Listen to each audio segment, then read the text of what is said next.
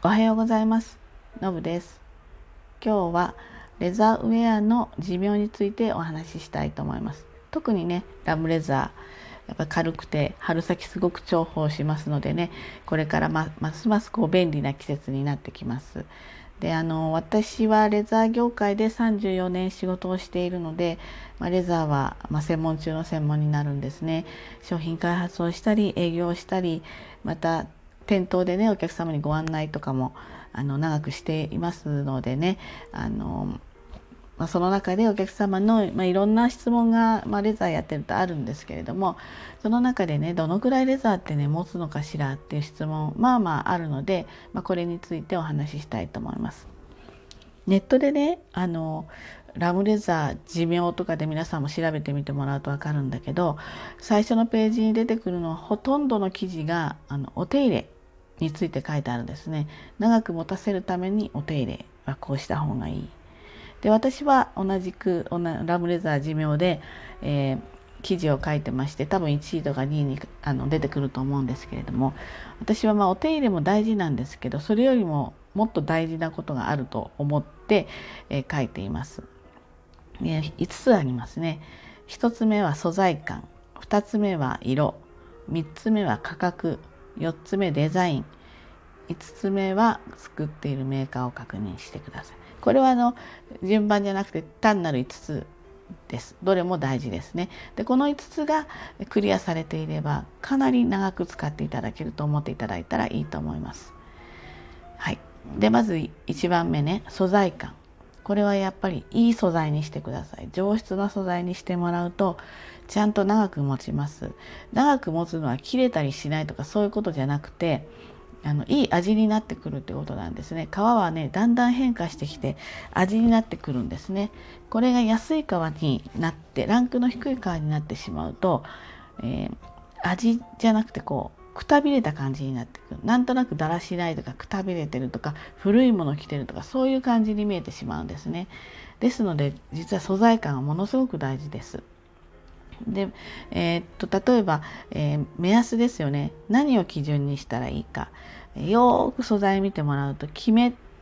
が肌があるんですよね。そのキメが細かいものがやっぱり子羊で、えー、その目繊維質っていうんですかね素材がの目がしっかり細かいキュッて詰まってるんです。これが緩いとだれてきたりだらしがなくなってきたりちょっと破れてきたりするんですね。ですので目がきちっとしてるかっていうのはこの決めであの判断してもらうといいと思うんです。しかしですねあのなかなか一般の方でレザーこれがいい方これがそうでもない方タッチのいい素材が今多いので見極めるのとっても難しいですなので、まあ、ちょっとそのお店にたの売り場にいる人とお話ししていくとこの人専門っぽいなとかそうでもないなとか少し分かってくるのでそれも一つ基本あの基準にしてください。でもう一つの目安はねやっぱり価格なんですね。いいものは安く作れないもうこれ当たり前のことなんですね。なのでこの価格もすごく大事です。これはあのまた後からお話ししますのでねいい素材選ぶ時に一つ価格をちょっと頭の隅に入れといてもらうといいと思います。で2番目色です。これ黒にこだわらない。レザーイコール黒って思ってる方がとっても多いです。あの男性はね、まあ、黒いジャケットとか茶色いジャケットとかよく着てるので、まあ、それでもいいんですけれども特に女性はですねはっきりごめんなさいねって感じではっきり言っちゃうんだけどレザーの黒は20代とか30代ぐらいの人ぐらいまでです。もう40代後半ぐらいから、まあ、中盤ぐらいからかな、えー、50代60代になってくるとレザーの黒がね似合わなくなってきます。これ残念なお話ですね、うん、あのレザーの黒生地の黒は素敵なんですけどレザーの黒って結構あの光沢があって主張してくるので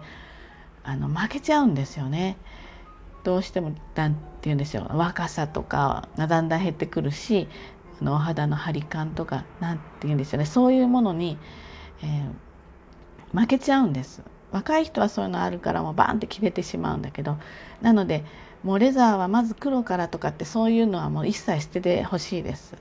で特にあの黒のコートねコートはいいんだけど黒のコートとなると着る時期がものすごく少なくなります。レザーはね真冬のものじゃないんですねこれも勘違いしてる人多いんだけど基本的には愛のものです秋とか春とかに最も重宝して着方によって冬がちゃんと使えるとそういうものだと思ってほしいんですね。と愛のものなのに黒いコートって春なんか使えないですよね。なのであの実はあの、まあ、レザーの良さは黒もあるんだけれども私が思うにはいっぱい使うには明るい色だったり黒を外した濃い色茶色とかネイビーとかねそういった色だったら、まあ、まだ使いやすいです。で明るい色をおすすめするのはやっぱりあのあんまりレザーでございます感が出なかったりねあの気軽にこうあんまりレザー色を出さないで使えるからなんですね。で秋口とか春とかその辺もね当然着れます。これから春めいてきてね私いつも着てるノーカラーの、えー、ベージュのコート本当に便利ですね寒い思いしなくて済むけど春のお洋服に変えられると。なのでもうレザーイコール黒っていうのは、まあ、頭から外してアイボリーとか、えー、薄い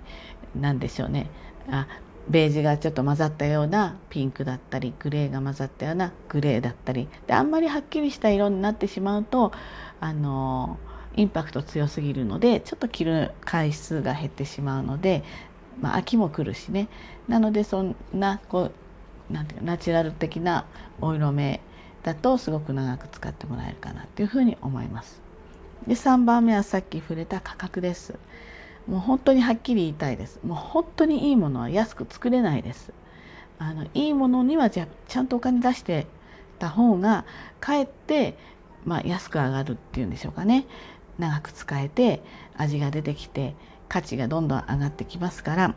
あのもう値段から入っちゃダメですよくね札パッと見て予算オーバーだとそれでもう試着もしないってお客さんはすごく多いです別に買わなくていいので試着をこう回数を重ねると革の良し悪しとかあこういうものだとこういうお値段なのねっていうのがすごくわかるのでえお値段から入らないでください。あの2万3万のレザージャケットはもう何年か過ぎたものかもしくは素材のランクが確実に低いです。ボランティアでね仕事する人いませんからね。でうちあたりは直接作って直接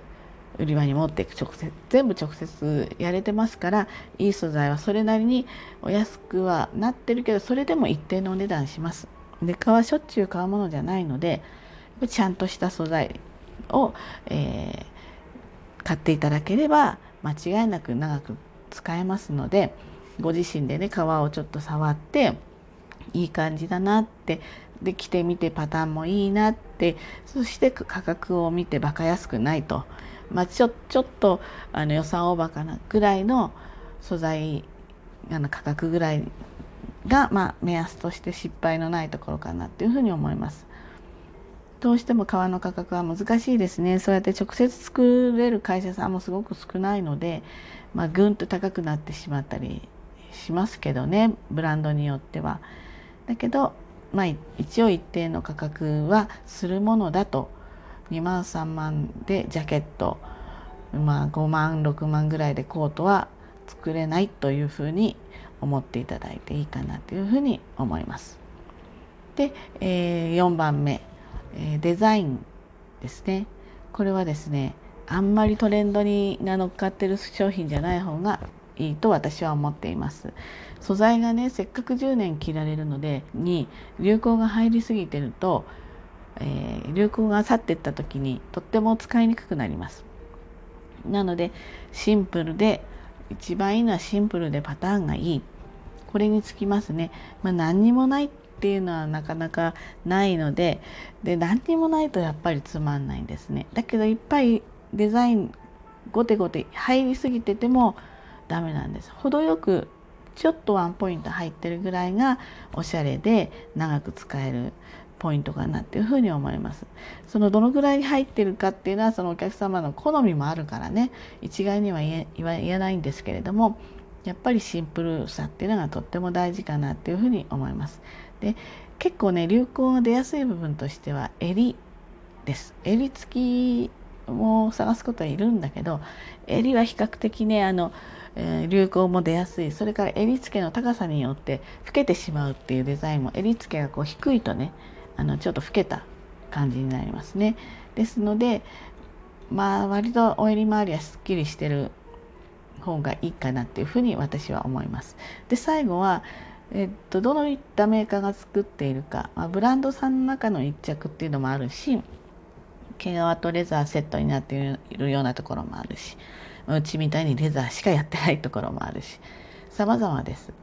であの一番大事なのはですね何か起きてしまった時長年使えますからねボタンが緩んじゃったとかなくなってしまったとか引っ掛けてしまったとか心配事が起きた時に相談したいとかそういうその受け入れ先があるかどうかっていうことですね。これとっても大事ですね。でとっても大事でできる会社はほとんどないです正直言って。あのその会社さんがレザー専門じゃないことの方が多いんですね。そうするとあのちょっとしたことでそのレザーが切れなくなってしまうつまりそこで寿命がやってきてしまうんですね。ですので本当に後々も安心して切れるなって感じられるようなあのそういったところの商品ですとやっぱり長く使えます。ですのでね今言ったような5つの要素が非常に大事です。のお手入れはその先に、えー、ありますからお手入れは、えー、した方が良ければ素材であればしてくださいしなくていい素材もありますからそういうのはしなくて大丈夫ですで私このレザーの寿命についても記事を書いてますのでそれはあの詳細欄の方に貼っときますのでねあのもうちょっと詳しく知りたい人はそれを見てください。ということでちょっと駆け足でした。あの今日も一日頑張ってまいりましょう。じゃあねバイバイ。